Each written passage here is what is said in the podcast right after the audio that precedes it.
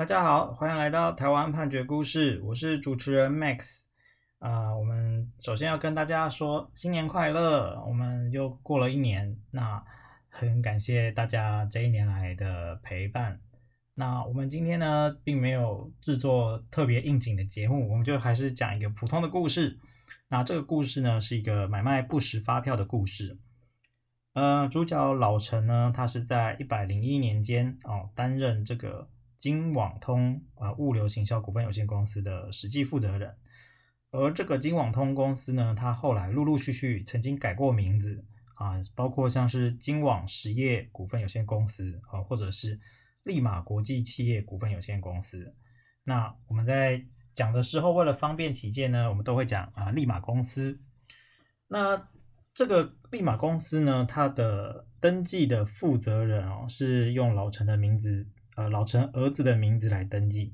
但是呢，这个立马公司实际上的营运，还有它的发票啦、大小章啦等等的这些重要的东西，全部都是由老陈在负责保管，还有决定。所以呢，呃，老陈就是他的实际上的负责人，那他会需要去适用到商业会计法。商业会计法是适用在什么情况呢？我们可以看一下，就是商业会计法的第二条，它有说，商业呢就是指以盈利为目的的事业哦，它的范围是依照商业登记法、公司法还有其他法律的规定。那当然在这边啊，这今天这个故事，利马公司它是一个公司，所以会适用到公司法，但是它在这个发票啦、账簿啦这些东西，它也会去适用到商业会计法。那这个检察官啊，他就是认为说，老陈呢，你在经营这些业务的时候，哈，你有一个填制不实会计凭证，还有帮助他人逃漏税捐的故意哦。那他检察官是认为说，老陈在一百零二年到一百零三年间呢，明明就知道说，利马公司并没有销货给啊广宇公司、创资公司还有龙德公司共三家公司。但是呢，他还是用利马公司的名义，哦，总共去开了五张发票。那这五张发票的销货金额呢，总共高达这个台币一百七十七万元多。那其中呢，龙德公司他就有拿呃三张不实发票，哦，去呃申报扣抵他的销项税额，进而呢使他的营业税有逃漏的状况。啊，那逃漏了一百零三年间的营业税额有七万多元。那在这边可能要特别说明，到底这个什么销项税额啦、扣抵啦，到底是什么意思哦？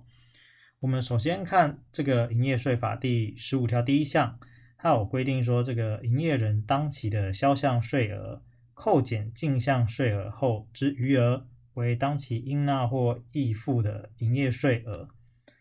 哦，我们一个一个把这个名词定义讲清楚，那大家就会比较容易了解。首先呢，这个营业税啊，它虽然是在营业行为去课的税，但它本质上呢是针对呃消费者，好、哦，他在消费的时候表达出来的这个税捐负担能力来进行课税。所以呢，我们营业人啊，他可能就是有。上游跟下游有前手跟后手这样的概念，我们虽然都会磕五趴，但是呢，你跟上游买的时候多付了五趴，那你在下游会多收五趴回来，所以我们会让它保持一个平衡的状态。那在这边呢，呃，你的你跟上游多付的这个部分啊，那就是进项税额，那你跟下游多收的就是销项税额，那你。如果销的比较多哦，销项税额比较多，那你就是有要付的税额，就营业税那个多出来的部分就是你要付的营业税。那反过来，如果你的进货的进项税额是比较高的，你的销项税额比较低，那就要表示说你可能进了很多货，可是你卖的不好。那这个时候呢，你就是有应付营业税额的状况。那我们理解了这个概念之后，我们再回来看说这个案子，它就是说。呃，这个龙德公司呢，它其实并没有哦，就龙德公司它其实是一个下游，哈、哦，它并没有跟这个呃利马公司哦有这个实际的交易，可是呢，他却拿了利马公司的这个发票啊去扣他的销项税额，那这样就是在税法上是不正确的一个行为啊、所以呃，检察官呢就把他来起诉了。那老陈呢，他在这个过程当中，他就是否认有这样子的状况。他就是说，这个广宇公司是做土地整合的，那由利马公司来承做打扫啊、修缮等等的工作。那跟创资公司的部分，它则是做清运垃圾这样子的服务。那龙德公司呢，是将向这个广宇公司承包的这个清运垃圾啊、拆除啊等等的工作，有转包给利马公司。所以简单的来说呢，就是。呃，利马公司确实是都有去提供实际的服务啊，所以开了这些发票。那既然如此，那这个发票都是实在的，那就没有违反商业会计法，也没有违反税法相关规定。那案件进到了一审的时候啊，法院他审理就去传唤一些证人。那广宇公司来的证人啊，他就说，呃，这个这个案子啊，当时广宇公司他是要把这个。一些地主啊，他们的土地去进行整合开发，要来盖大楼。那当时呢，这个土地的整合工作，广宇公司是委托龙德公司来办理。那双方有签一个合作协议书。那在签合作协议书的时候，这个老陈呢，他是用龙德公司经理的这个身份来签的。所以，呃，法院就看了这个双方的过程啊，还有提出来的文件啊。他就认为说，龙德公司是一个实在的公司哦，它不是虚设行号，所以呢，这个龙德公司跟广宇公司之间确实是有一个实际的交易，但是啊，这个交易，这个实际的交易是存在于龙德公司跟广宇公司之间啊，那跟这个利马公司是没有没有关系的，所以这这个事实并没有办法去佐证说立马公司有实际的交易。好，那再来呢？呃，就是说去看了广宇公司，广宇公司它是没有去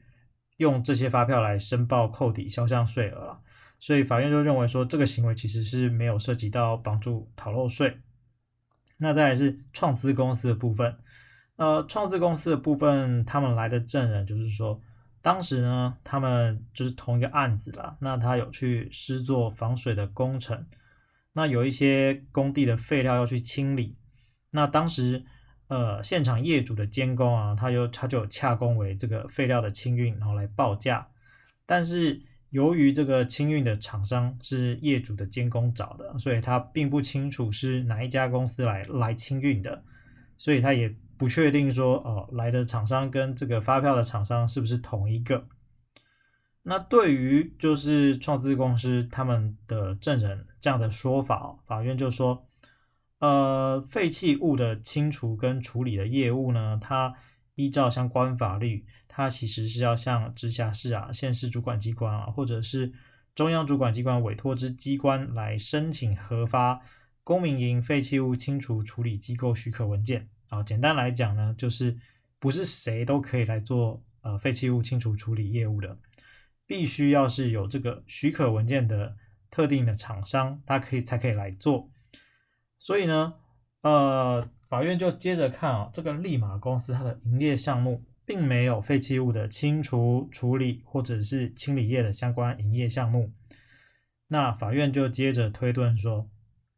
好，当时确实是有厂商来清理了这些废弃物，没有错。可是呢，利马公司是。没有办法去做这些营业项目的。既然利马公司没有办法去做这些项目，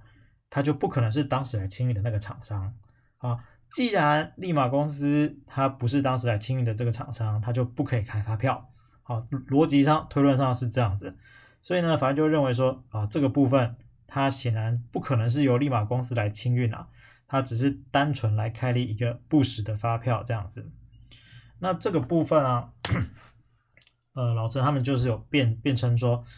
呃，这个这部分这个垃圾清运打扫干嘛之类的，是龙德公司转包给利马公司来施作的，所以呢是实际交易啊。但是呢，啊，法院就这个部分则是说，这些交易的金额其实不算低啊，而且公司的往来之间啊，你必须要留存相关的文件啊，或者是金流的交易记录啊，这样才比较合理。那但是呢，这个案件已经进入到一审，老陈你始终没有办法提出利马公司跟龙德公司交易的相关金流啊，还有交易文件，所以呢，法院就认为说你你说这个呃龙德公司有转包给利马公司，这个东西是没有相关证据可以证明的，那我们法院也不采。所以法院呢，基于这样子的呃事实的认定啊，他就认为说。虽然龙德公司不是虚设行号啊，但是呢，这三张发票都是不存在实际的交易，所以它是属于不实的会计凭证。那龙德公司拿这些不实的会计凭证去申报扣抵它的销项税额，就多扣了。好，那你多扣了，就等于你的营业税少缴了。那少缴的情况，你这个老陈呢，你帮龙德公司去做这件事情，那你就是有帮助逃漏营业税。最后呢，啊、呃，法院就认定，呃，老陈构成这个商业会计法第七十一条第一款填制不实会计凭证罪，啊，处有期徒刑四个月，并可一科罚金。好，那我们今天跟大家分享的这个故事呢，是台湾高等法院一百一十年度上诉字第二四七七号的刑事判决。我们每周一都会更新啊，欢迎大家有意见可以回馈给我们。或是告诉你们想听的主题，让我们一起来看判决里的故事。我们下周再会。